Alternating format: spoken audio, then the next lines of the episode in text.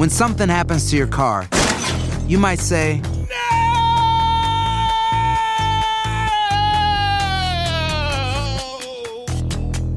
My car. but what you really need to say is something that can actually help. Like a good neighbor, State Farm is there. And just like that, State Farm is there to help you file your claim right on the State Farm mobile app. So just remember, like a good neighbor, State Farm is there. State Farm, Bloomington, Illinois. No hay nada como un teléfono nuevo. Y si quieres uno ahora, aprovecha la oferta de Boost para estar conectado con los tuyos. Cámbiate a Boost Mobile y llévate un Samsung Galaxy A15 5G gratis. Boost tiene las redes 5G más grandes del país, con máxima señal, para que sigas tus sueños sin miedo al éxito. No esperes, visita ya tu tienda Boost Mobile local y llévate tu Galaxy A15 5G gratis. Solo en un Boost Mobile cerca de ti. Oferta por tiempo limitado, solo clientes nuevos. Requiere suscripción al servicio, un dispositivo por línea, impuestos adicionales. Aplican otras restricciones. Visita una tienda para detalles.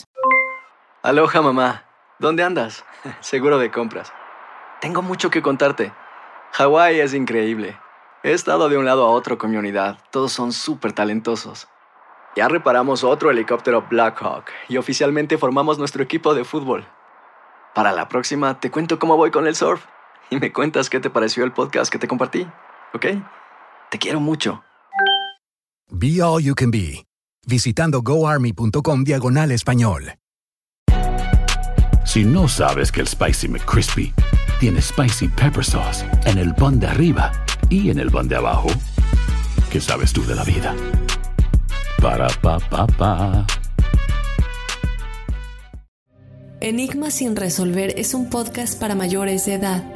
Algunos escuchas pueden encontrar el contenido del programa ofensivo. Recomendamos la discreción de la escucha, especialmente para menores de edad. Soy enigmático. Archivos enigmáticos. Conocido como el caníbal de Milwaukee, Jeffrey Dahmer asesinó y desmembró a 17 hombres y niños entre 1978 y 1991. En este episodio, publicado por primera vez en marzo de 2021, analizaremos la vida de este famoso asesino en serie. Escucha los motivos que lo llevaron a ser el centro de esta historia de necrofilia y canibalismo.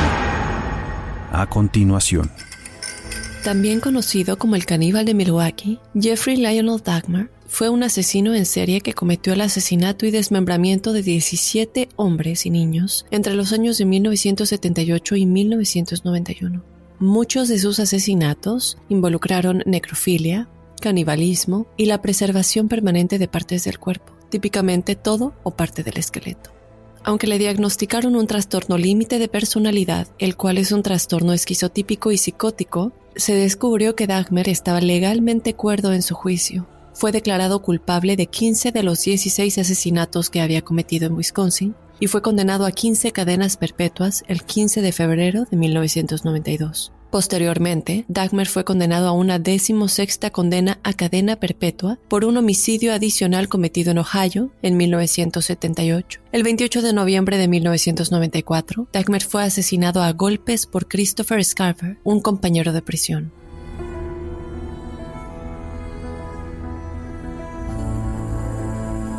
I had uh, these obsessive uh, desires and, and uh, thoughts wanting to control them, to, uh,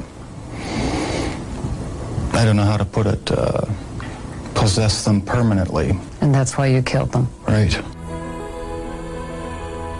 Acompáñame a analizar a detalle todo lo relacionado con la misteriosamente asesina de Jeffrey Dahmer. ¿Qué es lo que había dentro de la mente de Jeffrey? ¿Qué es lo que causaba que no pudiera controlar sus impulsos y que cometiera todos estos asesinatos de estas maneras tan tenebrosas y horroríficas que ya vamos a platicar? ¿Qué es lo que decía él? ¿Qué es lo que decían los psiquiatras que lo analizaron a detalle?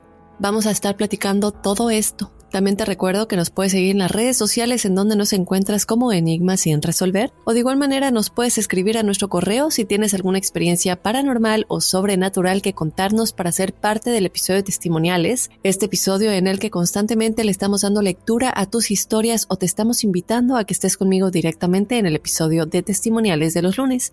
Así que bueno, escríbenos a enigmas.univision.net.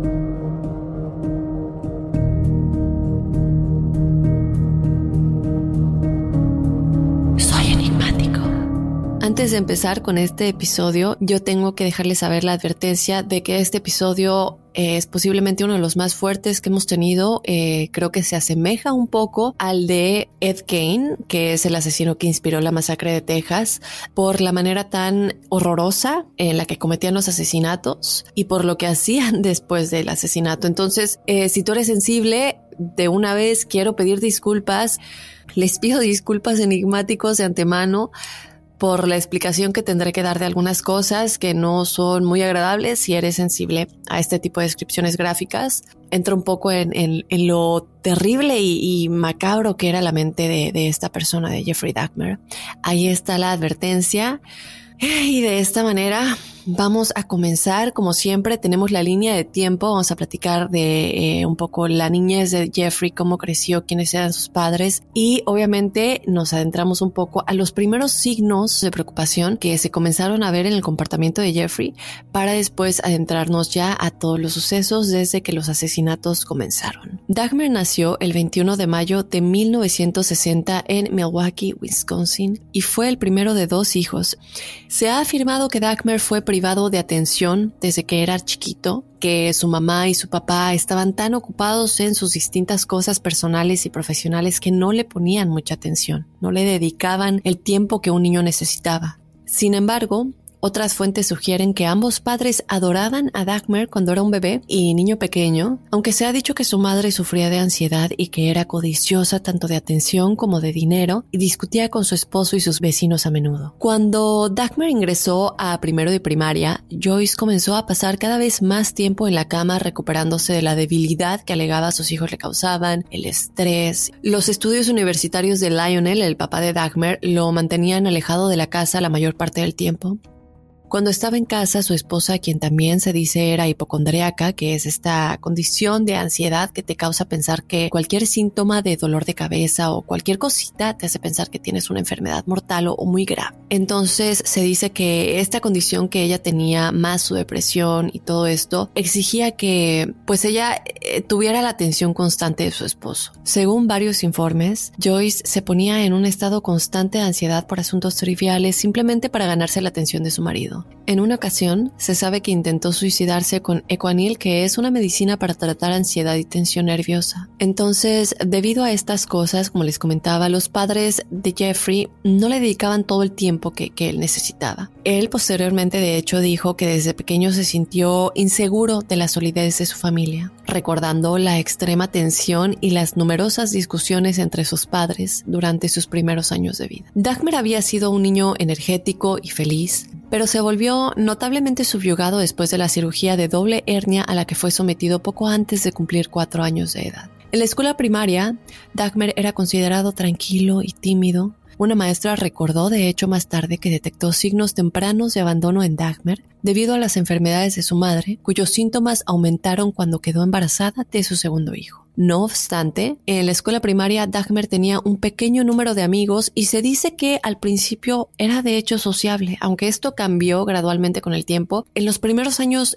él sí era sociable, él sí mostraba signos de tener grupos de amigos. Y después de esto comenzamos a hablar un poco de los primeros signos de preocupación que Dagmer comenzó a mostrar. Preocupación en el comportamiento, ¿verdad? Que él tenía. Desde temprana edad, Dagmer manifestó interés por los animales muertos. Y esto es algo que hemos visto con otros asesinos en serie, los cuales, bueno, de pronto comienzan estas prácticas con animalitos. ¿Qué es lo que sucedió? ¿Qué es lo que los primeros comportamientos? Bueno, inicialmente Dagmar recolectaba insectos grandes como libélulas y mariposas en frascos. Posteriormente comenzó a recoger cadáveres de animales, pero al principio él estaba acompañado de uno o dos amigos, o sea que no, no llevaba a cabo estas prácticas él solo. Él solía desmembrar a estos animales en casa o en un bosque cercano. Según un amigo, Dagmar desmembraba a estos animales y almacenaba las partes en frascos en el cobertizo de herramientas de la familia y explicó que sentía curiosidad por saber cómo los cadáveres de los animales encajaban en el espacio donde los ponía. Su fascinación por los animales muertos podría haber comenzado cuando a la edad de cuatro años vio a su padre sacar huesos de animales que habían fallecido debajo de su casa. Según Lionel, el papá de Jeffrey, él estaba de pronto extremadamente emocionado cuando veía estos cadáveres, cuando su papá los sacaba de, pues, debajo de la casa y también se emocionaba demasiado por el sonido que hacían los huesos y pues empezó a mostrar una curiosidad muy grande por los huesos de los animales. Ocasionalmente él buscaba huesos adicionales debajo y alrededor de la casa de la, de la, familia y exploraba los cuerpos de animales vivos para descubrir dónde estaban ubicados los huesos. En octubre de 1966, la familia se mudó a Ohio. Cuando Joyce dio a luz en diciembre a su segundo hijo, a Jeffrey se le permitió elegir el nombre de su nuevo hermanito. Él eligió el nombre de David. El mismo año, Lionel, el padre de Jeffrey, obtuvo su título y comenzó a trabajar como químico analítico. En 1968, la familia se mudó a otra parte de Ohio. Dos años más tarde, durante una cena en la cual estaban cenando pollo, Jeffrey le preguntó a Lionel qué pasaría si los huesos de este pollo que estaban comiendo se colocaban en lejía. Lionel, sin saber lo macabro de la mente de su hijo, obviamente jamás te vas a imaginar que tu hijo tenga este tipo de cosas en la cabeza, ¿verdad? Él en este momento está pensando que simplemente es por curiosidad. Y de hecho hasta estaba un poco complacido por la curiosidad de Jeffrey, pensando que posiblemente le interesaban cosas relacionadas con eh, la medicina forense y todo esto, ¿no? Entonces él empezó a mostrar cómo blanquear y preservar huesos de animales de forma segura. Jeffrey comenzó a incorporar estas técnicas que su padre le mostró en su recolección de todos los huesos de animales que él estaba coleccionando. El mismo año, Joyce, la mamá de Jeffrey, comenzó a aumentar su consumo diario de ecuanil, laxantes y pastillas para dormir, minimizando aún más su contacto con, eh, pues, con su esposo y con sus hijos. Pasa un tiempo y llegamos a la adolescencia de Jeffrey. Desde su primer año en la escuela secundaria, Dagmar comenzó a exiliarse demasiado de pues todos sus compañeros de clase. A la edad de 14 años comenzó a beber cerveza y alcohol en cantidades muy altas y durante horas del día. Frecuentemente ocultaba su licor dentro de la chaqueta que usaba para ir a la escuela. Se sabe que en una de estas ocasiones que fue descubierto por uno de sus compañeros de, clase, él le dijo que en realidad esto era su medicina y que es lo único que le ayudaba como a estudiar. Él era en gran medida muy poco comunicativo con sus compañeros de clase, pero aún así sus maestros decían que él era pues educado e inteligente.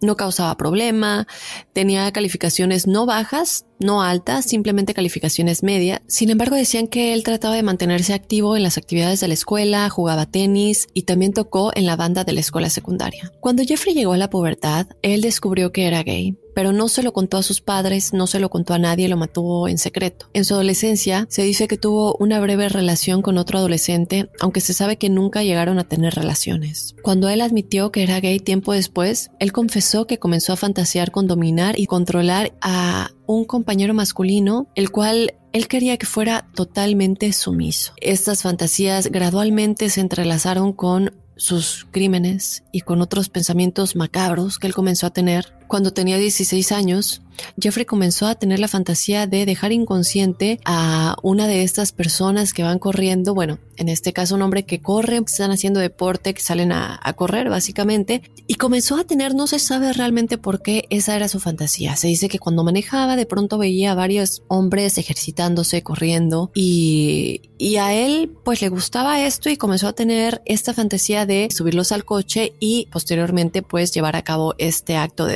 dejarlos inconscientes y abusar de ellos estando inconscientes. En una ocasión, Jeffrey se escondió entre los arbustos para esperar a uno de estos hombres. Sin embargo, él, que es uno que él siempre veía, más o menos a la misma hora, él no pasó en ese día en particular.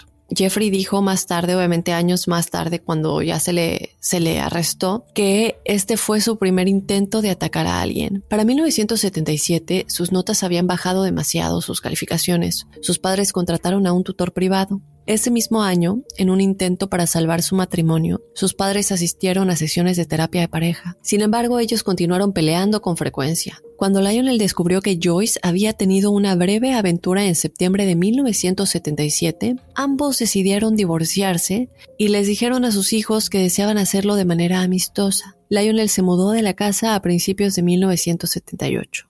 En mayo de 1978, Jeffrey se graduó de la escuela secundaria unas semanas antes de su graduación, uno de sus maestros observó a Jeffrey sentado cerca del estacionamiento de la escuela bebiendo varias latas de cerveza. Cuando el maestro amenazó con denunciar el asunto, Jeffrey le dijo que estaba experimentando muchos problemas en su casa Entonces el profesor no denunció esto y lo dejó pasar. Y ahora, después de ver estos primeros como signos de advertencia, vamos a pasar al final de su adolescencia y los principios de sus años 20, que es cuando comienza a cometer los asesinatos. Jeffrey cometió su primer asesinato en 1978 tres semanas después de su graduación. En ese momento, él vivía solo en la casa de sus padres. Tras su decisión de divorciarse, Lionel, el papá de Jeffrey, vivió temporalmente en un motel cercano y Joyce se había trasladado a otra parte de Wisconsin con el hermano menor de Jeffrey, David. El 18 de junio de este año de 1978, Jeffrey por fin llevó a cabo la fantasía de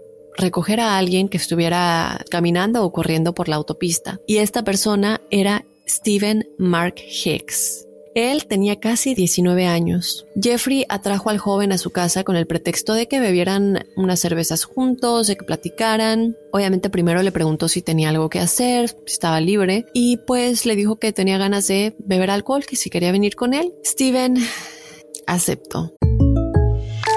When something happens to your car, you might say, no,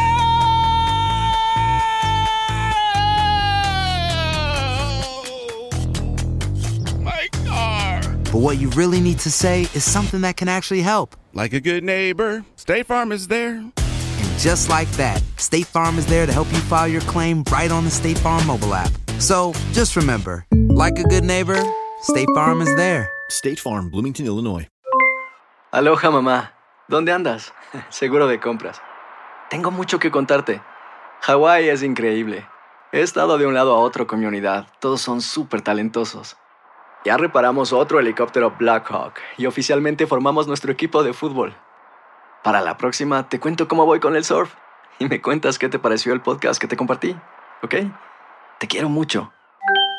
Be All You Can Be, visitando goarmy.com diagonal español. Boost Mobile tiene una gran oferta para que aproveches tu reembolso de impuestos al máximo y te mantengas conectado. Al cambiarte a Boost, recibe un 50% de descuento en tu primer mes de datos ilimitados. O, con un plan ilimitado de 40 dólares, llévate un Samsung Galaxy A15 5G por $39.99. Obtén los mejores teléfonos en las redes 5G más grandes del país. Con Boost Mobile, cambiarse es fácil. Solo visita boostmobile.com. Boost Mobile, sin miedo al éxito. Para clientes nuevos y solamente en línea, requiere AroPay. 50% de descuento en el primer mes requiere un plan de 25 dólares al mes. Aplican otras restricciones. Visita Boost mobile.com para detalles. Hay gente a la que le encanta el McCrispy y hay gente que nunca ha probado el McCrispy. Pero todavía no conocemos a nadie que lo haya probado y no le guste.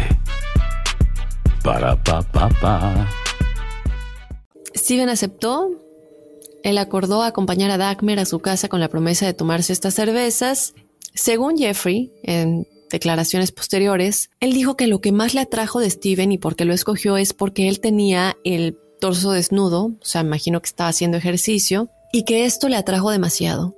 Cuando Hicks comenzó a hablar de chicas, Jeffrey se dio cuenta que no tenía posibilidad alguna con él, que cualquier pase sexual que él hiciera con Steven iba a ser rechazado. Entonces, después de hablar varias horas, beber y escuchar música, Steven decide que pues es tiempo de irse a su casa y Jeffrey no quería que Steven se fuera. Entonces, él trató de convencerlo de que no se fuera, que se quedara, pero Steven realmente pues ya quería irse a su casa, ya era tarde, ya, ya habían bebido varias cervezas. A no tener respuesta positiva por parte de Steven, Jeffrey golpeó a Hicks con una mancuerna de 10 libras. Más tarde declaró que golpeó a Hicks dos veces por detrás con la mancuerna mientras Steven estaba sentado en una silla. Cuando Hicks cayó inconsciente, Dagmer lo estranguló hasta matarlo con la barra de la mancuerna. Luego le quitó la ropa al cuerpo de Hicks antes de empezar como a explorar su pecho con las manos. Al día siguiente, Dagmer diseccionó el cuerpo de en su sótano y más tarde enterró los restos en una tumba poco profunda en su patio trasero. Varias semanas después desenterró los restos y arrancó la piel de los huesos. Disolvió la piel en ácido antes de tirar la solución por el inodoro, aplastó los huesos con un mazo y los esparció en el bosque detrás de la casa familiar. Aquí comenzamos a ver la mente tan enferma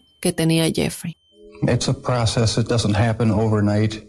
Uh, when you uh, depersonalize another person and view them as just an object, uh, an object for pleasure instead of a, a living, breathing human being, uh, it, it seems to make it easier to uh, do things you shouldn't do. Después de este primer asesinato, seis semanas después, el padre de Jeffrey y su prometida regresaron a su casa, donde descubrieron a Jeffrey viviendo solo en la casa.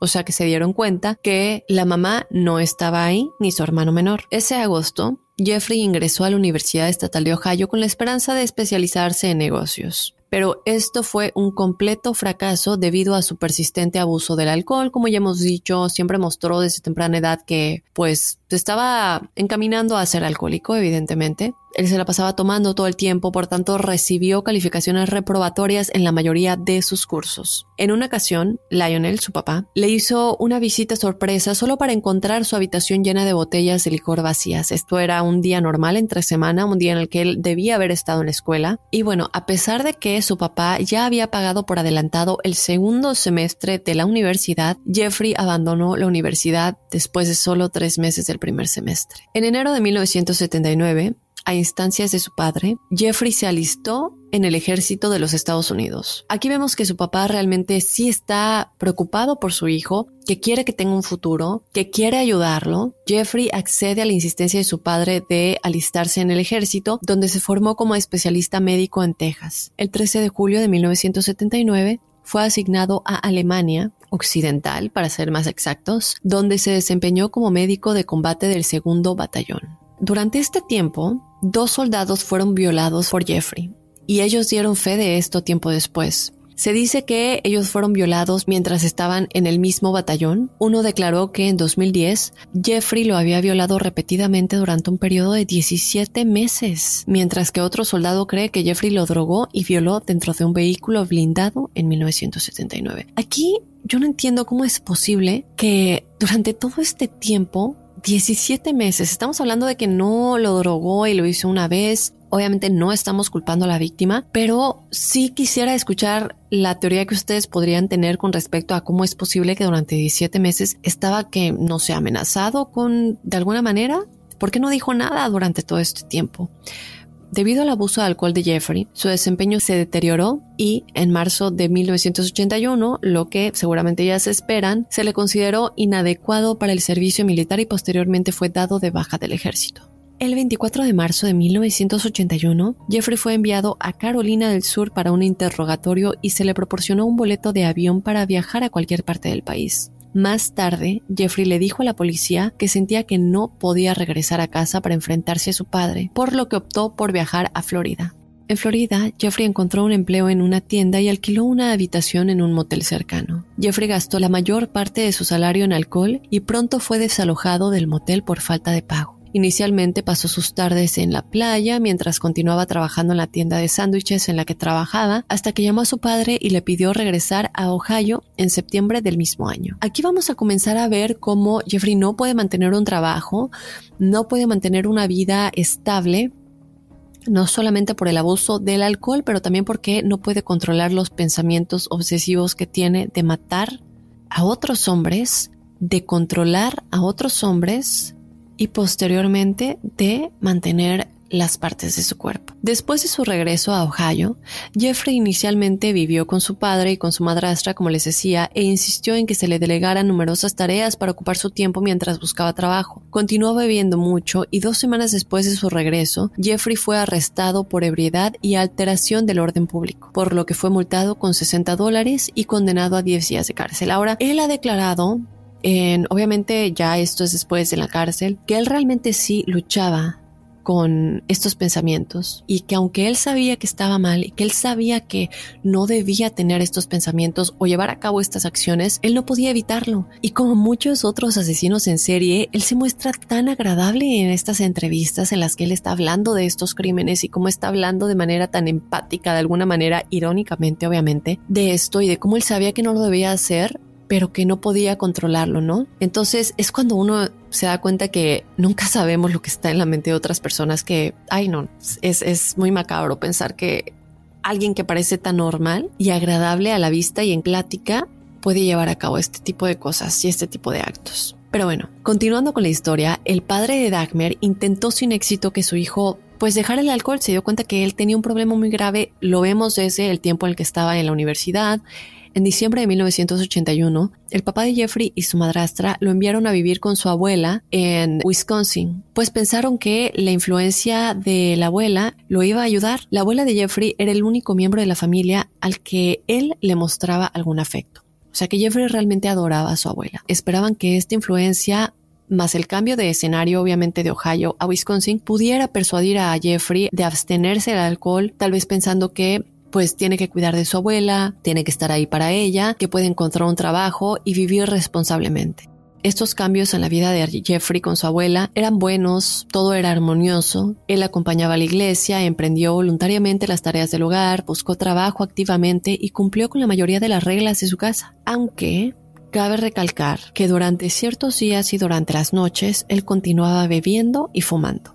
No podía controlarlo. Jeffrey, sin embargo, encontró empleo en un centro de plasma eh, de la ciudad, pero fue despedido 10 meses después. Jeffrey permaneció desempleado durante más de dos años, durante los cuales vivió de todo el dinero que le daba a su abuela. Después de perder su trabajo, Jeffrey fue arrestado por exposición, o sea que estaba exponiendo sus partes en la vía pública. ¿Qué es lo que sucedió exactamente en esta ocasión? Bueno, pues el 7 de agosto de 1982, en un parque de Wisconsin, se observó que se exponía a una multitud de 25 mujeres y niños. Por este incidente fue condenado y multado con 50 dólares más los costos judiciales. Yo no sé si esto fue suficiente para alguien que se esté exponiendo en la vía pública a mujeres y a niños. Esto es enfermo.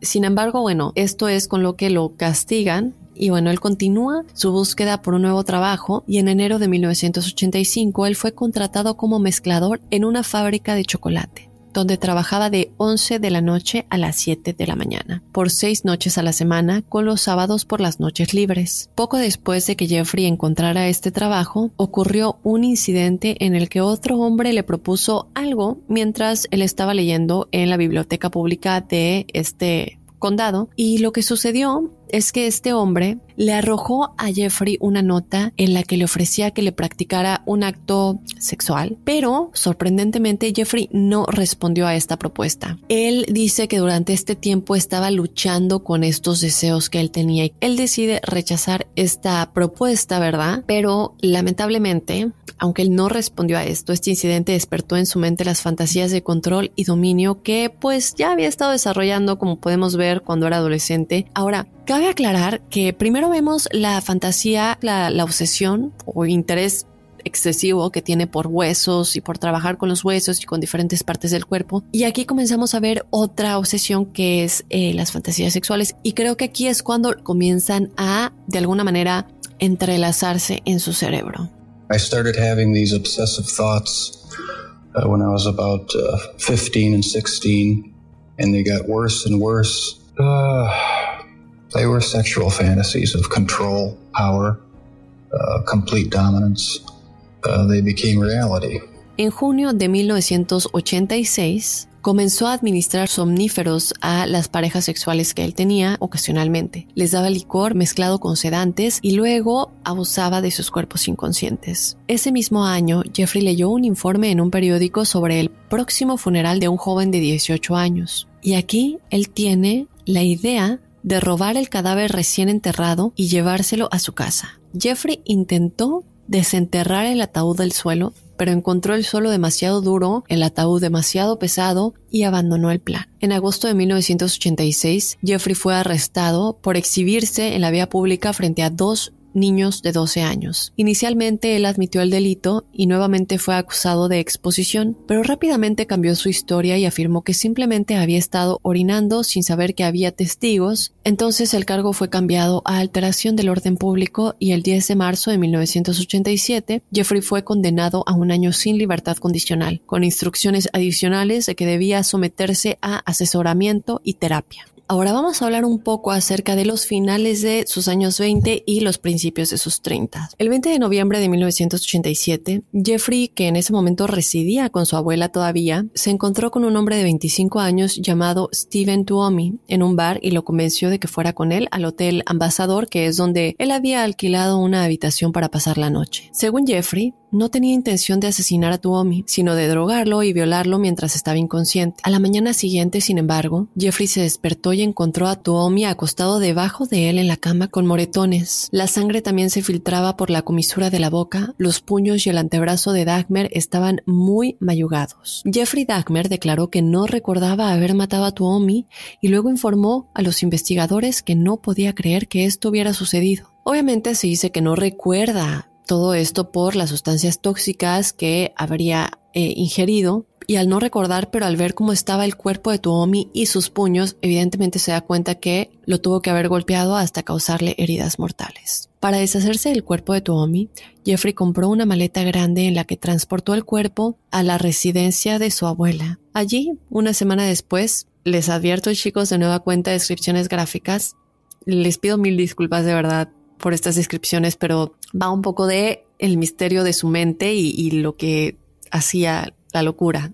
Una semana después, le cortó la cabeza, los brazos y las piernas. Luego zafó todos los huesos del cuerpo antes de arrancarle la piel. Posteriormente, Jeffrey colocó la piel dentro de bolsas de basura de plástico, envolvió los huesos dentro de una sábana y, como ya había hecho anteriormente, los hizo astillas con un mazo. Entonces vamos a empezar a ver un patrón de estas acciones, de cómo él hacía las cosas, como su firma, por decirlo de alguna manera, con cada una de sus víctimas. Todo este proceso dijo Jeffrey que le tomó aproximadamente dos horas en completarse. Y bueno, posteriormente él tiró todos los restos de Tuomi, excepto la cabeza, en la basura. Aquí también comenzamos a ver que le gusta cómo quedarse con algunas partes, no con todas. No sabemos exactamente por qué escogía algunas partes y otras no. Durante un total de dos semanas después del asesinato de Tuomi, Jeffrey retuvo la cabeza de la víctima envuelta en una manta. Después de dos semanas, Jeffrey hirvió la cabeza en una mezcla de detergente, como un detergente industrial, no voy a decir la marca, pero es básicamente un detergente industrial. Y lejía, recuerdan que cuando era chiquito le preguntaba a su papá qué pasaba si ponías los huesos en lejía. Bueno, vemos que él se quedó con todo eso desde su niñez. Esto él lo hizo un esfuerzo por retener el cráneo. Finalmente el cráneo se volvió demasiado em, como que empezó a romperse poco a poco. Todo esto sucedió por el proceso tan fuerte de blanqueo que él había eh, llevado a cabo con el cráneo. Entonces decidió pulverizarlo y desecharlo. Como que todavía está aprendiendo cómo preservar los huesos, aquí se da cuenta que esto no funciona y entonces después del asesinato de Tuomi, Jeffrey comenzó a buscar nuevas víctimas, la mayoría de las cuales encontraba en bares o cerca de los bares, a quienes típicamente atraía a la casa de su abuela. Allí los drogaba antes o poco después de tener relaciones sexuales con ellos. Una vez que dejaba inconsciente a la víctima con somníferos, los mataba estrangulándolos. Dos meses después del asesinato de Tuomi, Jeffrey se encontró con un jovencito de 14 años llamado James, Jeffrey atrajo a James a su casa con una oferta de 50 dólares para posar, pues para fotografías desnudo. En la residencia de la abuela de Jeffrey, ellos dos comenzaron a involucrarse en actos sexuales antes de que Jeffrey drogara a James y lo estrangulara en el piso del sótano. Jeffrey dejó el cuerpo en el sótano durante una semana antes de desmembrarlo de la misma manera que lo había hecho con Tuomi. Colocó los restos de James, excepto el cráneo, en la basura. Y aquí vemos de nueva cuenta, decide quedarse con una parte, en este caso vuelve a escoger el cráneo y él decide hervir el cráneo y posteriormente pulverizarlo. Tengo que tomar un, un, respiro conforme voy contándoles esto, chicos, porque de verdad que eh, son historias, eh, no solamente es el enigma de la mente de estos asesinos tan macabros, pero el, ¿cómo decirlo? La fijación, creo yo, que tienen de de cómo hacer las cosas de una manera tan específica. No, no es solamente el matar o abusar de ellos, es también el, el procedimiento que quiero llevar a cabo con esto, ¿no? Posteriormente, el 24 de marzo de 1988, Jeffrey conoció a un hombre de 22 años llamado Richard Guerrero y bueno, ellos se conocieron en un bar, eh, comenzaron a platicar y Jeffrey atrajo a Guerrero a la residencia de su abuela de nueva cuenta, aunque en esta ocasión no le pidió que posara para fotografías como lo hizo anteriormente con James, sino que aquí solamente le dijo, solamente quiero que pases la noche conmigo, no quiero estar solo, no vamos a hacer nada, solamente hazme compañía, te doy 50 dólares por esto. Bueno, pues Esto suena muy fácil, Richard aceptó, pero obviamente al llegar a la casa de la abuela de James, Jeffrey drogó a Guerrero con pastillas para dormir y lo estranguló con una correa de cuero. Jeffrey posteriormente tuvo relaciones con el cuerpo de Richard. El cuerpo de Guerrero fue desmembrado dentro de las 24 horas posteriores a su asesinato y los restos nuevamente se tiraron a la basura y el cráneo nuevamente se retuvo antes de ser pulverizado varios meses después. El 23 de abril, Jeffrey atrajo a otro joven a su casa. Sin embargo, después de darle a la víctima un café con drogas, tanto él como la víctima escucharon a la abuela de Jeffrey. Ella comenzó a escuchar ruidos, Jeffrey hablando con alguien más, le pregunta, Jeffrey, ¿eres tú? Él responde de una manera que llevó a su abuela a creer que estuviera solo, pero ella no está convencida porque también cabe aclarar que la abuela de Jeffrey obviamente no es tonta y se daba cuenta de que Jeffrey tomaba mucho, que su tipo de vida era muy extraño, que de pronto había muchos ruidos muy raros y ella se queda después de pretender que sí cree que está solo y se da cuenta que él no estaba solo. Entonces Jeffrey optó por no matar a esa víctima en particular porque obviamente si la abuela el día de mañana tenía que dar testimonio, ella iba a decir que pues esta persona estaba con él. Entonces él espera hasta que esta víctima pierda el conocimiento porque ya había tomado las drogas, estaban, me imagino yo,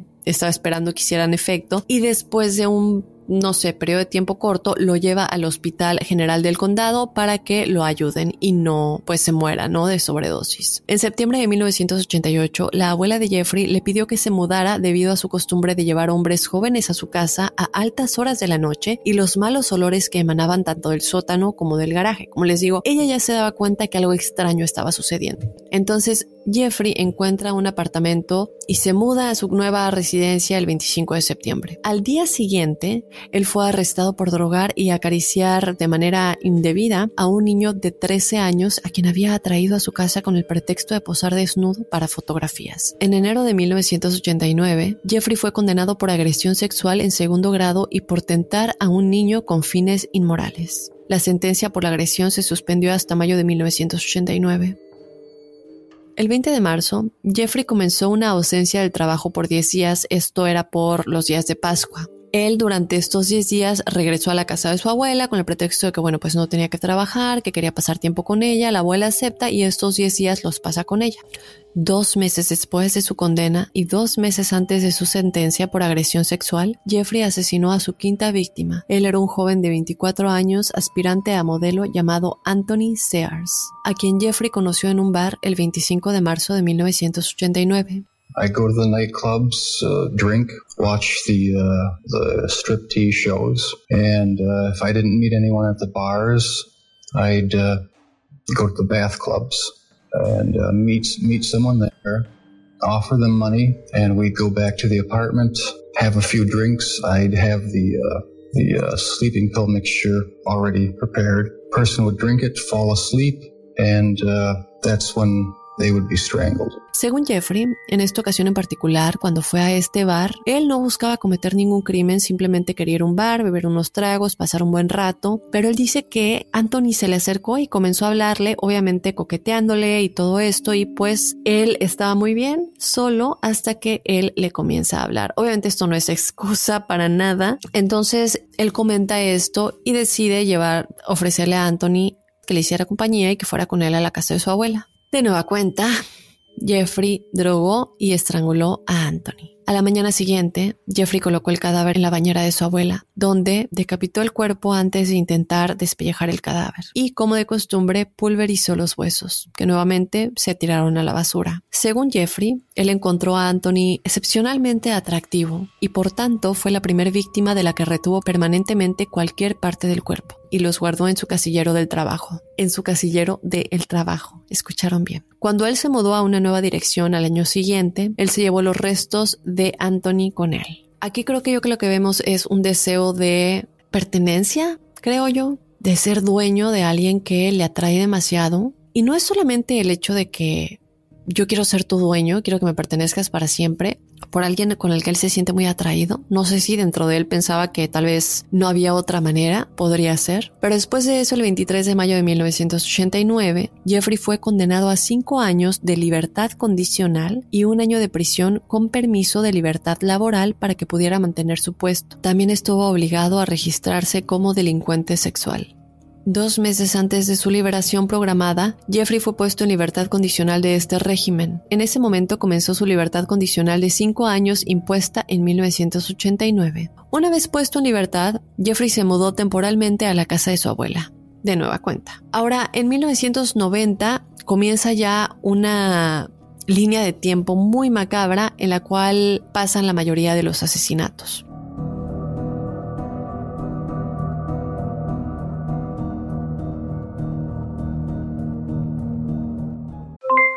Aloha mamá, ¿dónde andas? Seguro de compras. Tengo mucho que contarte. Hawái es increíble. He estado de un lado a otro con mi unidad. Todos son súper talentosos. Ya reparamos otro helicóptero Blackhawk y oficialmente formamos nuestro equipo de fútbol. Para la próxima te cuento cómo voy con el surf y me cuentas qué te pareció el podcast que te compartí, ¿ok? Te quiero mucho. Be All You Can Be, visitando goarmy.com diagonal español. When something happens to your car, you might say,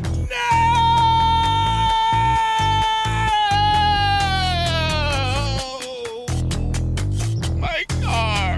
but what you really need to say is something that can actually help. Like a good neighbor, State Farm is there. And just like that, State Farm is there to help you file your claim right on the State Farm mobile app. So just remember, like a good neighbor, State Farm is there. State Farm, Bloomington, Illinois. Boost Mobile tiene una gran oferta para que aproveches tu reembolso de impuestos al máximo y te mantengas conectado. Al cambiarte a Boost, recibe un 50% de descuento en tu primer mes de datos ilimitados. O, con un plan ilimitado de 40 dólares, llévate un Samsung Galaxy A15 5G por $39.99. Obtén los mejores teléfonos en las redes 5G más grandes del país. Con Boost Mobile, cambiarse es fácil. Solo visita boostmobile.com. Boost Mobile, sin miedo al éxito. Para clientes nuevos y solamente en línea, requiere AroPay. 50% de descuento en el primer mes requiere un plan de 25 dólares al mes. Aplican otras restricciones. Visita El 14 de mayo de 1990, Jeffrey se mudó de la casa de su abuela llevándose la cabeza momificada y las demás partes de Anthony Sears con él. Una semana después de mudarse a su nuevo apartamento, Jeffrey había matado ya a su sexta víctima, Raymond Smith. Smith era un joven de 32 años a quien Jeffrey atrajo con la promesa de 50 dólares por sexo. Dentro del apartamento, Jeffrey le dio a Smith una bebida mezclada con siete pastillas para dormir y lo estranguló. Al día siguiente, Jeffrey compró una cámara Polaroid con la que tomó varias fotografías del cuerpo de Smith en posiciones sugerentes antes de desmembrarlo en el baño. Lo que hizo es algo parecido al procedimiento que había llevado con los cuerpos anteriores, que es que hirvió las piernas, los brazos y la pelvis en una olla de acero con este detergente industrial del cual les hablé anteriormente, lo que le permitió enjuagar los huesos en su fregadero. Jeffrey disolvió el resto del esqueleto de Smith excluyendo el cráneo. De nueva cuenta vemos esta fijación con los cráneos. Y bueno, esto lo hizo en un recipiente lleno de ácido. Más tarde pintó con aerosol el cráneo de Smith, el cual colocó junto al cráneo de Sears sobre una toalla negra dentro de un archivador de metal, como que comienza una colección de cráneos. Aproximadamente una semana después del asesinato de Smith, Jeffrey atrajo a otro joven a su apartamento. En esta ocasión, sin embargo, el propio Jeffrey consumió accidentalmente la bebida que tenía las drogas que estaban destinadas a ser consumidas por su víctima. Cuando se despertó al día siguiente, descubrió que su víctima le había robado varias prendas de ropa, 300 dólares y un reloj. Jeffrey nunca denunció este incidente a la policía, aunque el 29 de mayo le comunicó a su oficial de libertad condicional, o sea, el oficial encargado de vigilar que no rompiera esta libertad condicional, pues le dijo que había sido asaltado. No se sabe por qué no, reportó esto, pero yo creo que es evidente el por qué, porque podría de alguna manera pues atraer atención hacia él y ser descubierto de todo lo que había estado haciendo. Posteriormente, en junio de 1990, Jeffrey atrajo a un conocido de 27 años llamado Edward Smith. No es el mismo, recuerden el otro era Raymond, este es Edward Smith. Bueno, él lo atrae y de nueva cuenta, igual que con las otras víctimas, lo droga, lo estrangula, pero en esta ocasión, en lugar de acidificar inmediatamente el esqueleto o repetir el proceso eh, que había estado llevando, el proceso de blanqueamiento, Jeffrey colocó el esqueleto de Smith en su congelador durante varios meses con la esperanza de que no retendría la humedad. Congelar el esqueleto no eliminó la humedad y el esqueleto de esta víctima se acidificó. Jeffrey terminó destruyendo accidentalmente el cráneo cuando lo colocó en el horno para que se secara, un proceso que hizo que el cráneo explotara en el horno. El propio Jeffrey informó años más tarde a la policía que se había sentido como muy sucio y mal por dentro por el asesinato de Edward Smith, ya que no había podido retener ninguna parte de su cuerpo. Eh, aquí vemos que él comienza como a intentar nuevas prácticas para ver si funcionan mejor que las que había llevado a cabo anteriormente, no funciona y pues no logra mantener ninguna parte del cuerpo él siente que esto es como un desperdicio porque a fin de cuenta no solamente es el momento del asesinato, sino que también es el hecho de que él siente que fue un desperdicio porque no logra mantener nada como este, como este trofeo, por decirlo de alguna manera, de este asesinato, ¿no? Que es lo que él hacía con, con las diferentes partes del cuerpo que se quedaba y sobre todo con los cráneos. Era el trofeo que le recordaba de ese asesinato. Menos de tres meses después del asesinato de Edward Smith, Jeffrey se encontró con un nativo de Chicago de 20 años llamado Ernest Miller en una esquina cerca de su departamento. Miller acordó acompañar a Jeffrey a su departamento por 50 dólares y además acordó permitirle escuchar su corazón y su estómago. ¿Qué es lo que sucede? Bueno, Jeffrey le dice, déjame por favor escuchar tu corazón, déjame escuchar tu estómago, eh, cosas muy extrañas, de verdad. Hasta la... Ay, no sé chicos, como que se me pone la piel de gallina, de verdad. Pero bueno, eh, Jeffrey le, pide, le dio a su víctima una bebida de nueva cuenta mezclada con dos pastillas para dormir. En esta ocasión, Jeffrey solo tenía dos pastillas, entonces no causó un efecto muy fuerte, lo cual hace que Miller no tenga esta sobredosis, no logra matar a Miller por causa de las pastillas, entonces decide matarlo cortándole la arteria carótida con el mismo cuchillo que usó para diseccionar los cuerpos de sus víctimas anteriores. Miller murió desangrado en cuestión de minutos. Luego, Jeffrey posó el cuerpo desnudo para tomar fotografías Polaroid antes de colocar su cuerpo en su bañera. Jeffrey envolvió algunas partes del cuerpo de Miller en bolsas de plástico y las colocó en el refrigerador para posteriormente consumirlas. Así es. Jeffrey comenzó a practicar el canibalismo en este punto y a comerse las diferentes partes del cuerpo de sus víctimas. Él hirvió la piel y algunos órganos restantes en una sustancia gelatinosa usando este nueva cuenta este detergente industrial que les comento y bueno, él enjuaga la piel del esqueleto, decide retenerla y para preservar el esqueleto Jeffrey colocó los huesos en una solución blanqueadora ligera durante 24 horas antes de dejarlo secar sobre un paño durante una semana. La cabeza cortada se colocó inicialmente en el refrigerador antes de despojarla también de la piel y luego la pintó y la cubrió con esmalte. Otro cráneo que él estaba conservando como un trofeo. Tres semanas después del asesinato de Miller, el 24 de septiembre, Jeffrey se encontró a otro hombre de 22 años llamado David Thomas y lo convenció de que regresara a su apartamento para tomar, pues, unas cervezas juntos y además le iba a dar dinero si lo deseaba por posar para distintas fotografías. En su declaración a la policía después de su arresto, Jeffrey declaró que después de darle a Thomas una bebida cargada con sedantes,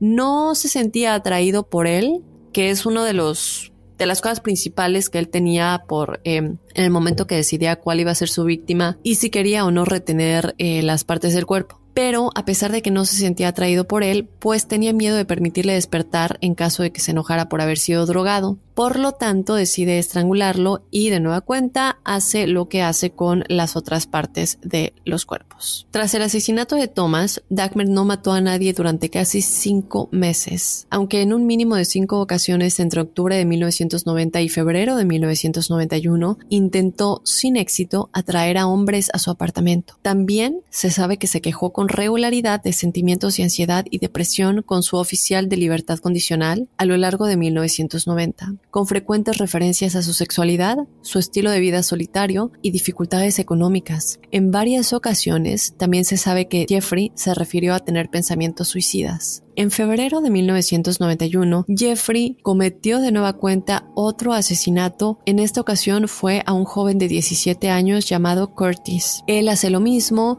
retiene el cráneo, toma las fotografías y hace todo lo que ha hecho con los cuerpos anteriores. Menos de dos meses después, el 7 de abril, Jeffrey se encontró con un joven de 19 años llamado Lindsay. Lindsay, sin embargo, era heterosexual. Jeffrey llevó a Lindsay a su apartamento donde lo drogó, pero en esta ocasión lleva a cabo un método diferente. Y es que mientras él todavía estaba vivo, le hizo un agujero en el cráneo y le vertió ácido clorhídrico en su cráneo. Obviamente todo esto no está muerto, pero está inconsciente. Cuando Lindsay se despertó, después de este experimento que Jeffrey declaró haber hecho con la esperanza de inducir a esta víctima a un estado sumiso permanente para cuando se despertara.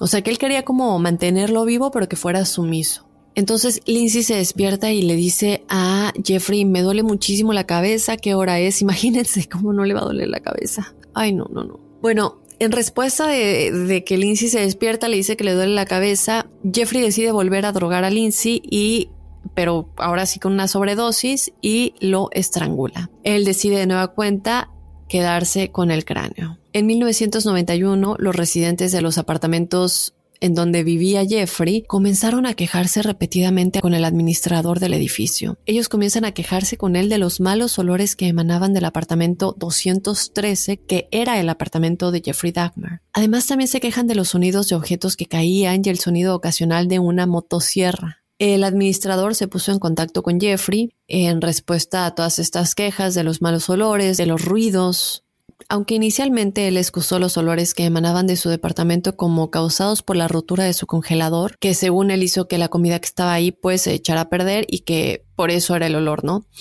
Posteriormente, los residentes de este edificio siguieron quejándose con el administrador y entonces Jeffrey en esta ocasión le dijo que el resurgimiento del olor fue debido a que varios peces que él tenía pues habían muerto recientemente y que él no se había pues como que deshecho de los cuerpos de estos pececitos, pero que ya se iba a ocupar del asunto. En la tarde del 26 de mayo de 1991, Jeffrey se encontró con un adolescente de 14 años llamado Conerak. Él se acercó al joven con una oferta de dinero para que lo acompañara a su apartamento para posar para las fotografías, ¿no? Que él normalmente decía, te doy dinero, posa para unas fotografías y te vas. Según Jeffrey, en declaraciones posteriores, él dijo que inicialmente Conerak se mostró reacio, que no quería, antes de cambiar de opinión y acompañar a Jeffrey a su apartamento, donde el joven posó para dos fotografías en ropa interior antes de que Jeffrey lo drogara hasta dejarlo inconsciente. En esta ocasión, Jeffrey hizo un solo agujero en el cráneo de Conerak a través del cual inyectó ácido en el lóbulo frontal antes de que Conerak cayera inconsciente. Jeffrey llevó al niño a su habitación, en donde aún estaba el cuerpo de Tony Hughes, de 31 años, a quien Jeffrey había matado tres días antes. Él seguía desnudo en el suelo. Según Jeffrey, creyó que Conerak vio este cuerpo, pero no reaccionó al ver el cadáver hinchado, probablemente debido a los efectos de las pastillas para dormir que había ingerido y el ácido que Jeffrey le había inyectado en el cráneo. Conerak pronto quedó inconsciente, por lo que Jeffrey bebió varias cervezas mientras estaba acostado a su lado antes de salir de su departamento para beber en un bar y luego comprar más alcohol como si nada hubiera pasado. En las primeras horas de la mañana del 27 de mayo, Jeffrey regresó a su apartamento y descubrió que Conerak estaba sentado desnudo en la esquina hablando con tres mujeres jóvenes quienes se veían angustiadas por lo que él les decía. Jeffrey se acercó a las mujeres y les dijo que Conerak era su amigo y trató de llevarlo a su apartamento por el brazo. Sin embargo, obviamente las tres mujeres se dieron cuenta de que algo estaba mal, que esto no era normal, y le dijeron a Jeffrey que no se lo podía llevar, que ellas habían llamado al 911 y que tenía que esperar a que la policía llegara. A la llegada de tres policías, el comportamiento de Jeffrey pues se relajó. Él les dijo a los oficiales que Conerak era su novio de 19 años, que había bebido demasiado después de una pelea y que con frecuencia se comportaba de esta manera cuando estaba intoxicado. Las tres mujeres estaban preocupadas, le decían a los oficiales que no, que había algo más, que todo estaba raro. Pero los oficiales le dijeron a estas mujeres que no interfirieran y lamentablemente en contra de las protestas de las tres mujeres, los tres oficiales le creyeron a Jeffrey y simplemente cubrieron a Conerak con una toalla y lo acompañaron de vuelta al apartamento de Jeffrey, donde en un esfuerzo por verificar su versión de los hechos, Jeffrey les mostró a los oficiales las fotografías que le había tomado a Conerak, diciéndoles que pues esto era prueba de que eran pareja y que estaban juntos. Tras la salida de los tres oficiales de su departamento, Jeffrey volvió a inyectar ácido en el cerebro de Conerak.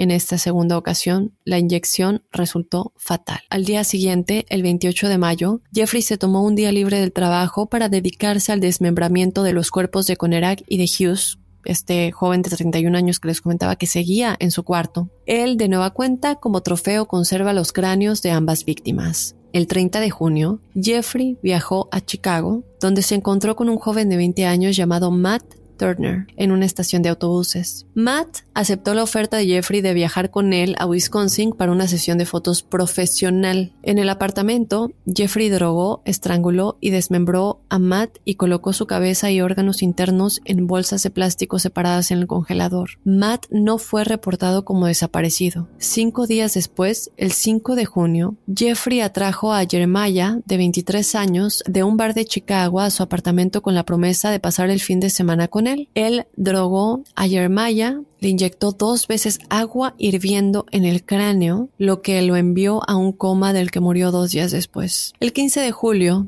Jeffrey se encontró con Oliver Lacey de 24 años. Lacey aceptó la propuesta de Jeffrey de posar desnudo para fotografías a cambio de dinero y lo acompañó a su apartamento en donde él drogó a Lacey. En esta ocasión, Jeffrey tenía la intención de prolongar el tiempo que pasó con Lacey en vida, o sea, quería aprovechar más, a lo mejor se sentía muy atraído por él, le gustaba su compañía, pero llega obviamente el momento en el que intenta dejarlo inconsciente y después de intentar sin éxito esto, lo cual intentó con cloroformo, llamó a su lugar de trabajo para solicitar un día pues de ausencia porque no se sentía muy bien, supuestamente. Esto le fue concedido, aunque al día siguiente fue suspendido por la cantidad excesiva de permisos que pedía. Esto ya lo habíamos comentado un poco anteriormente con sus otros trabajos. Después de estrangular a Lacey, colocó la cabeza y el corazón de Lacey en el refrigerador y su esqueleto en el congelador. Cuatro días después, el 19 de julio, Jeffrey recibió la noticia de que había sido despedido de su trabajo para la no sorpresa de muchos de nosotros. Al recibir esta noticia, ese mismo día, pues, él atrae a otro joven llamado Joseph, de 25 años. Joseph fue estrangulado y dejado acostado en la cama de Jeffrey cubierto con una sábana durante dos días. El 21 de julio, Jeffrey retiró las sábanas y encontró la cabeza cubierta de gusanos, por lo cual decide decapitar el cuerpo, limpiar todas sus partes y colocarlas en el refrigerador. Posteriormente, acidificó el torso junto con el de otras dos víctimas asesinadas el mes anterior. Aloha mamá, ¿dónde andas? Seguro de compras. Tengo mucho que contarte. Hawái es increíble. He estado de un lado a otro con mi unidad. Todos son súper talentosos. Ya reparamos otro helicóptero Blackhawk y oficialmente formamos nuestro equipo de fútbol. Para la próxima te cuento cómo voy con el surf y me cuentas qué te pareció el podcast que te compartí, ¿ok? Te quiero mucho. Be All You Can Be, visitando goarmy.com diagonal español. When you buy a new house, you might say, Shut the front door! Winning! No, seriously, shut the front door. We own this house now. But you actually need to say, Like a good neighbor, State Farm is there. That's right. The local State Farm agent is there to help you choose the coverage you need. Welcome to my crib. no one says that anymore, but I don't care. So just remember, like a good neighbor, State Farm is there. State Farm, Bloomington, Illinois.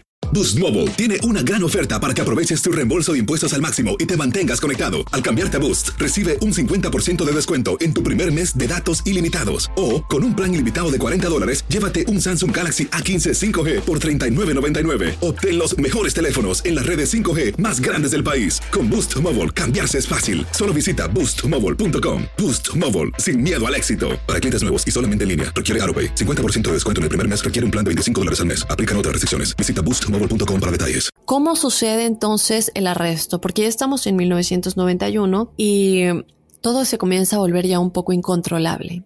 Bueno, el 22 de julio de 1991, Jeffrey se acercó a tres hombres con una oferta de 100 dólares para acompañarlo a su apartamento para posar en sesiones fotográficas, beber cerveza y pasar el rato juntos. Uno de estos hombres de este trío fue el único que aceptó. Él era Tracy Edwards. Él accede, va con él a su apartamento, pero al entrar, Edwards notó un olor fétido y varias cajas de ácido en el piso. Esto obviamente es muy extraño. Sin embargo, Jeffrey le dice que las estaba usando para limpiar unos ladrillos con los que estaba trabajando. Después de una pequeña conversación y una cerveza, Edwards responde a la solicitud de Jeffrey de voltear para que le muestre sus peces tropicales, tras lo cual Jeffrey le puso unas esposas en una muñeca. Cuando Edwards le preguntó, pues, ¿qué estás haciendo? ¿Por qué me, me estás tratando de esposar? Jeffrey intentó sin éxito ponerlo en la otra para que las dos queden esposadas, solamente logró agarrar una. Entonces Jeffrey le dijo que simplemente era parte del juego, que era parte de lo que iban a hacer con las fotografías y que lo acompañara al dormitorio para que pudiera posar para estas fotografías desnudo con las esposas. Cuando Edward entra al cuarto de Jeffrey,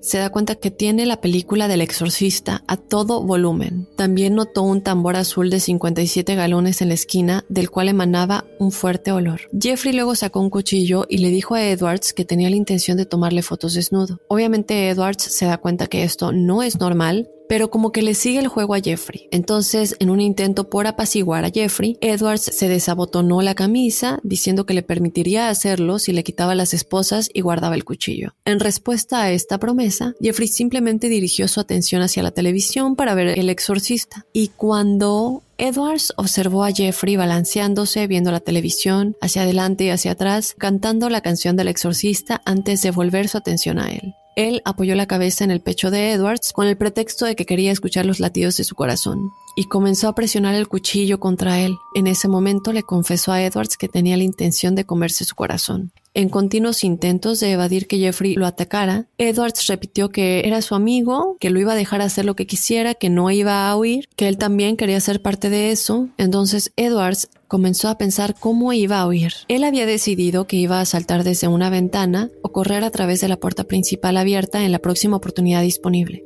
Edwards esperó hasta que observó a Jeffrey un poco distraído, notó que Jeffrey no sostenía a las esposas, por lo que él le dio un puñetazo en la cara. Lo hizo perder el equilibrio y salió corriendo por la puerta principal. A las 11.30 de la noche del 22 de julio, Edwards llamó a dos policías. Los oficiales notaron que Edwards tenía unas esposas atadas a su muñeca, después de lo cual les explicó a los oficiales que un monstruo le había puesto las esposas y preguntó si se las podían quitar. Cuando las llaves de las esposas de los agentes no se ajustaron estaban a la marca de las esposas que Edwards tenía, pues Edwards le dijo a los agentes, a los policías, que fueran con él al apartamento en donde, según él, había pasado cinco horas antes de poder escapar. Cuando los oficiales y Edwards llegaron al apartamento de Jeffrey, él invitó al trío a entrar y reconoció que de hecho le había puesto las esposas a Edwards, aunque no ofreció ninguna explicación de por qué lo había hecho. En este punto, Edwards le informó a los oficiales que Jeffrey también había presionado un cuchillo grande sobre él y que esto había sucedido en el dormitorio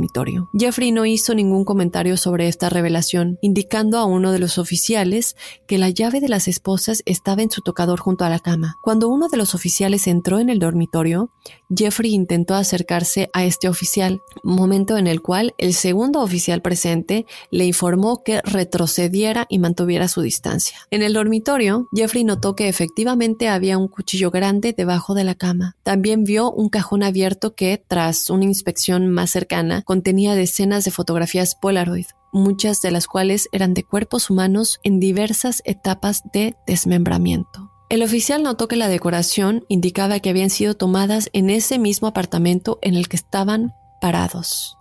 Este oficial se las mostró a su compañero. Cuando Jeffrey vio que los oficiales sostenían varias de sus fotografías, luchó contra ellos en un esfuerzo por resistir al arresto. Los oficiales rápidamente lo dominaron, le esposaron las manos a la espalda y llamaron a un segundo patrullero para que los respaldara. En ese punto, uno de los oficiales abrió el refrigerador para revelar la cabeza recién cortada de un hombre en el estante inferior. Mientras Jeffrey yacía inmovilizado en el suelo debajo de los oficiales, levantó la cabeza hacia ellos y les dijo, por lo que hice, debería estar muerto. Una búsqueda más detallada del apartamento de Jeffrey realizada por la Oficina de Investigación Criminal de la Policía de Milwaukee, reveló un total de cuatro cabezas cortadas en la cocina de Jeffrey se encontraron un total de siete cráneos, algunos pintados, otros blanqueados, en el dormitorio de Jeffrey y dentro de un armario. Los investigadores descubrieron goteos de sangre recolectados en una bandeja en el fondo del refrigerador de Jeffrey, más dos corazones humanos y una porción de músculo del brazo, cada uno envuelto dentro de bolsas de plástico en los estantes del refrigerador. En el congelador de Jeffrey, los investigadores descubrieron un torso completo, además una bolsa de órganos humanos y carne pegada al hielo en la parte inferior. En otra parte del apartamento, los investigadores descubrieron dos esqueletos completos, un par de manos cortadas y un tambor de 57 galones y tres torsos desmembrados más disolviéndose en la solución ácida. Se encontraron un total de 74 fotografías Polaroid que detallaban el desmembramiento de las víctimas de Jeffrey. En referencia a la recuperación de partes del cuerpo y artefactos, el médico forense declaró esto fue más como desmantelar el museo de alguien que una escena real del crimen. ¿Qué pasa con la confesión de Jeffrey?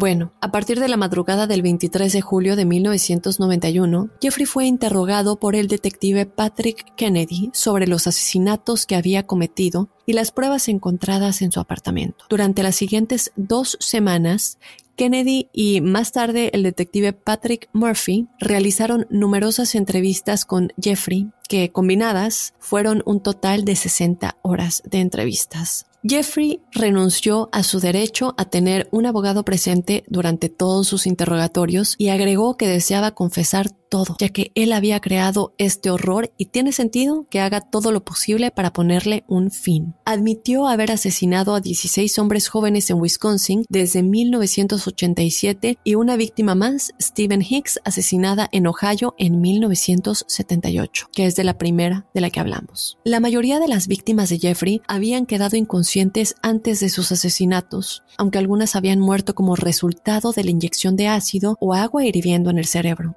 Jeffrey admitió de buena gana haber practicado la necrofilia con varios de los cuerpos de sus víctimas. Además, Jeffrey confesó haber consumido corazones, hígados, bíceps y otras porciones del cuerpo de sus víctimas. Como les dije, esto es totalmente enfermizo y, y, nos vamos a entrar un poco obviamente a qué es lo que decían los psiquiatras que investigaron este caso para tratar de entender también este, el misterio de su mente. El 25 de julio de 1991, Jeffrey fue por fin acusado de cuatro cargos de asesinato en primer grado. Para el 22 de agosto había sido acusado de otros 11 asesinatos cometidos en Wisconsin. El 14 de septiembre, investigadores en Ohio, después de haber descubierto cientos de fragmentos óseos en el bosque detrás de la dirección en la que Jeffrey había confesado haber matado a su primera víctima, identificaron formalmente dos molares y una vértebra con registros de rayos X que finalmente fueron identificados como molares y vértebra de Stephen Hicks, su primer víctima de 1978.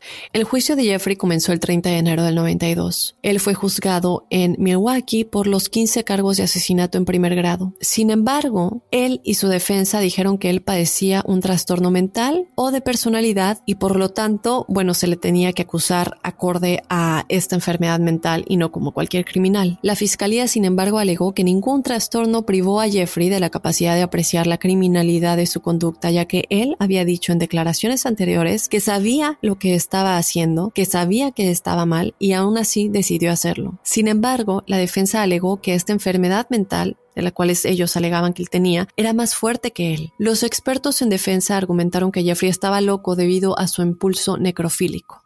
El experto en defensa, de nombre Dr. Fred Berlin, declaró que Jeffrey no pudo evitar su conducta en el momento que cometió los crímenes porque padecía necrofilia. La doctora Judy Becker, profesora de psiquiatría y psicología, fue la segunda perito de la defensa. Ella también le diagnosticó necrofilia a Jeffrey. El último experto en defensa que testificó fue el psiquiatra forense Dr. Carl Wallstrom y él diagnosticó a Jeffrey con necrofilia también, pero también lo diagnosticó con trastorno límite de personalidad, trastorno esquizotípico de la personalidad y dependencia del alcohol y un trastorno psicótico. La fiscalía rechazó el argumento de la defensa de que Jeffrey estaba loco. El psiquiatra forense Dr. Philip Resnick testificó que Jeffrey no sufría de necrofilia primaria porque prefería parejas sexuales vivas, como lo demuestran sus esfuerzos por crear parejas sexuales sumisas, obedientes, desprovistas de pensamiento racional y cuyas necesidades no tenía que atender. Otro experto de la fiscalía, quien también testificó, el doctor Fred Fotzel, testificó su creencia de que Jeffrey no tenía enfermedad mental o defecto en el momento en que cometió los asesinatos, ya que él describió a Jeffrey como un individuo calculador,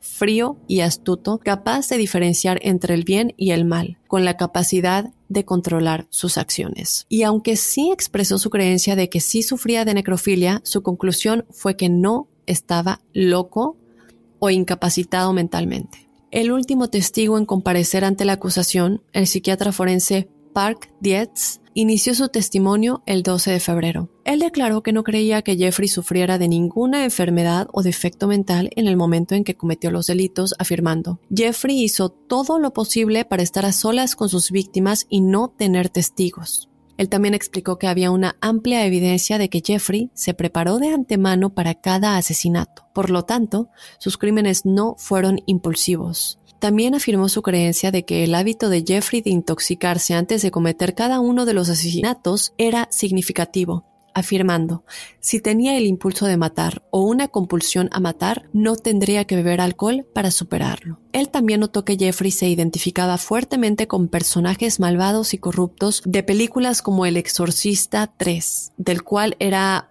muy fanático y películas que él veía mientras cometía estos asesinatos. Dos profesionales de la salud mental designados por el tribunal testificaron de igual manera afirmando que los asesinatos fueron el resultado de una agresión reprimida dentro de sí mismo. ¿Qué quiere decir esto? Bueno, ellos explicaban que él mató a esos hombres porque en realidad quería matar a la fuente de su atracción homosexual hacia ellos. Al matarlos, mató lo que odiaba de sí mismo. Recordemos que él descubrió que era desde que era muy pequeño. Entonces la creencia de estos psiquiatras fue que él realmente quería matar, pues lo que él sentía, ¿no? Y que por eso comenzó a hacer esto. Otro de estos psiquiatras testificó que el anhelo de compañía es lo que hizo que Jeffrey matara. Él dijo, el señor Jeffrey no es psicótico. Habló de hecho muy amablemente de él y lo escribió como afable, agradable de estar con él, cortés, con sentido del humor, convencionalmente guapo y de modales encantadores. Él dijo, era y sigue siendo un joven brillante. Ahora, mucha gente decía que Jeffrey era muy atractivo cuando era joven, cuando hacía este tipo de cosas y a lo mejor podría ser una, una de las razones por las que tantos jóvenes accedían a ir con él, ¿no? Les daba confianza, lamentablemente. Y otra cosa que aquí vemos que comenta este doctor es real. Cuando nosotros vemos las entrevistas de Jeffrey, escuchamos los audios, realmente, como dijimos anteriormente, se escucha como si fuera una persona agradable, lo cual causa terror realmente, ¿no? Bueno, Llegando casi al final de todo esto, el 15 de febrero se dictaminó que Jeffrey estaba cuerdo y no padecía un trastorno mental que le impidiera distinguir entre el bien y el mal y que era completamente capaz de controlar sus impulsos. La pena de muerte no era una opción ya que Wisconsin abolió esta pena en 1853. Después de un tiempo en la cárcel, él es asesinado por uno de sus compañeros de prisión. ¿Qué sucedió? La mañana del 28 de noviembre de 1994, Jeffrey salió de su celda para realizar su trabajo del día. Lo acompañaban dos compañeros de prisión, Jesse Anderson y Christopher Scarver. El trío se quedó sin supervisión en las duchas del gimnasio de la prisión durante aproximadamente 20 minutos. Aproximadamente a las 8 de la mañana, Jeffrey fue descubierto en el piso de los baños del gimnasio con heridas extremas en la cabeza. Había sido golpeado severamente en la cabeza y en la cara con una barra de metal de 51 centímetros. Su cabeza también había sido golpeada repetidamente contra la pared durante el asalto. Aunque Jeffrey aún estaba vivo y fue trasladado de urgencia a un hospital cercano, él murió una hora después. Anderson también había sido golpeado y murió dos días después a causa de sus heridas. Ya vemos entonces quién fue el que cometió esto, Christopher Scarver, quien estaba cumpliendo cadena perpetua por un asesinato cometido en 1990. Él informó a las autoridades que primero había atacado a Jeffrey con la barra de metal mientras Jeffrey estaba limpiando el vestíbulo del personal y mientras Anderson limpiaba el casillero de un recluso. Según Christopher, Jeffrey no gritó ni hizo ningún ruido cuando fue atacado. Inmediatamente después de atacar a ambos hombres, Christopher, quien se pensaba era esquizofrénico, regresó a su celda e informó a un guardia de la prisión que algo le dijo que lo hiciera. Christopher insistió en que no había planeado los ataques de antemano, aunque más tarde le reveló a los investigadores que había ocultado la barra de hierro de 20 pulgadas utilizada para matar a los dos hombres en su ropa poco antes de los asesinatos. Él también alegó que los crímenes de Jeffrey lo habían repugnado y que Jeffrey no se había arrepentido abiertamente, que él se burlaba constantemente de los empleados de la prisión y de sus compañeros, y que constantemente jugaba con la comida que se le daba y que la utilizaba para hacer imitaciones de las extremidades de las personas a las que había asesinado, que también utilizaba la salsa de tomate para simular salpicaduras de sangre y que el personal de la prisión, consciente del odio que Scarver sentía por Jeffrey, había dejado deliberadamente a los dos hombres sin supervisión para que pudiera matarlo. Jeffrey había declarado en su testamento que no deseaba que se realizaran servicios si él moría y que deseaba ser incinerado. En septiembre de 1995, el cuerpo de Jeffrey fue incinerado y sus cenizas divididas entre sus padres. Los apartamentos en donde Jeffrey había matado a 12 de sus víctimas fueron demolidos en noviembre de 1992. El sitio ahora es un terreno baldío. Sin duda, una de las mentes más macabras de las cuales hemos hablado en Enigmas sin resolver y vaya que hemos tenido muchas. Cuando hablamos de eh, crímenes, de casos de crímenes reales. Yo creo que sin duda alguna la mente de Jeffrey Dahmer es una de las peores que hemos explorado y analizado en este eh, podcast y una de las mentes más enigmáticas. Seguimos tratando de analizar lo que cada uno de los psiquiatras dice en estos casos y bueno, yo quiero que tú me cuentes desde luego qué es lo que tú opinas, si tú estás de acuerdo con los psiquiatras de la defensa o si crees que los fiscales tenían razón en decir que no, que él estaba bien y que podía distinguir entre bien y mal y que fue decisión propia. Cuéntame qué opinas desde luego escribiéndonos a enigmas.univision.net. También quiero que nos cuentes desde luego tus historias paranormales o sobrenaturales para que las incluyamos en el episodio de testimoniales. Nos pedían episodios largos, pues aquí lo tienen. Este fue un episodio bastante larguito que nos lleva bastante, pero bueno, son varias partes y nos faltó bastante, ¿eh? no nos fuimos a detalle con cada una de las cosas, pero bueno, aquí está otro enigma sin resolver, la mente asesina de Jeffrey Dahmer. Te recuerdo que también nos puedes seguir en las redes sociales, nos encuentras en Instagram y en Facebook como Enigmas sin resolver. Acompáñanos aquí para seguir explorando más enigmas. Yo soy Dafne Wegebe y nos escuchamos la próxima semana. Soy enigmático.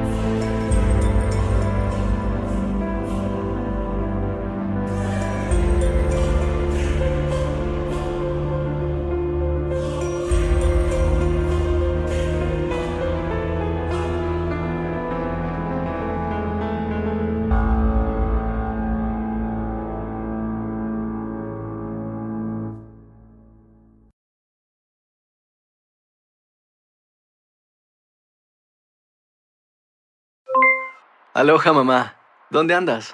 Seguro de compras. Tengo mucho que contarte. Hawái es increíble. He estado de un lado a otro con mi unidad. Todos son súper talentosos. Ya reparamos otro helicóptero Blackhawk y oficialmente formamos nuestro equipo de fútbol. Para la próxima te cuento cómo voy con el surf y me cuentas qué te pareció el podcast que te compartí, ¿ok? Te quiero mucho.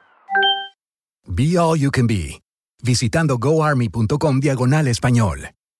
Boost Mobile tiene una gran oferta para que aproveches tu reembolso de impuestos al máximo y te mantengas conectado. Al cambiarte a Boost, recibe un 50% de descuento en tu primer mes de datos ilimitados. O, con un plan ilimitado de 40 dólares, llévate un Samsung Galaxy A15 5G por $39.99. Obtén los mejores teléfonos en las redes 5G más grandes del país. Con Boost Mobile, cambiarse es fácil. Solo visita boostmobile.com. Boost Mobile, sin miedo al éxito. Para clientes nuevos y solamente en línea, requiere AroPay. 50% de descuento en el primer mes requiere un plan de 25 dólares al mes. Aplican otras restricciones. Visita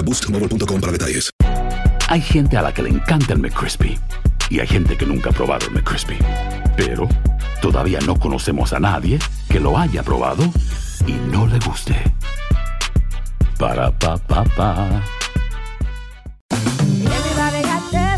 En JCPenney tenemos infinidad de regalos para el Día de las Madres hasta el domingo. Ahorra hasta 40% en todo Liz Claiborne y vístela de pies a cabeza con la última moda. Además, aprovecha las ofertas Yes Please, con diamantes y piedras preciosas a 25 dólares para miembros de JCPenney Rewards. ¿Aún no eres miembro? Inscríbete. Es fácil y gratis. Y regálale a mamá todo lo que se merece. JCPenney. Vale la pena. Ofertas válidas hasta el 12 de mayo en selección de estilos. Aplican otras exclusiones. Joyerías excluye de los cupones. Detalles en la tienda jcp.com.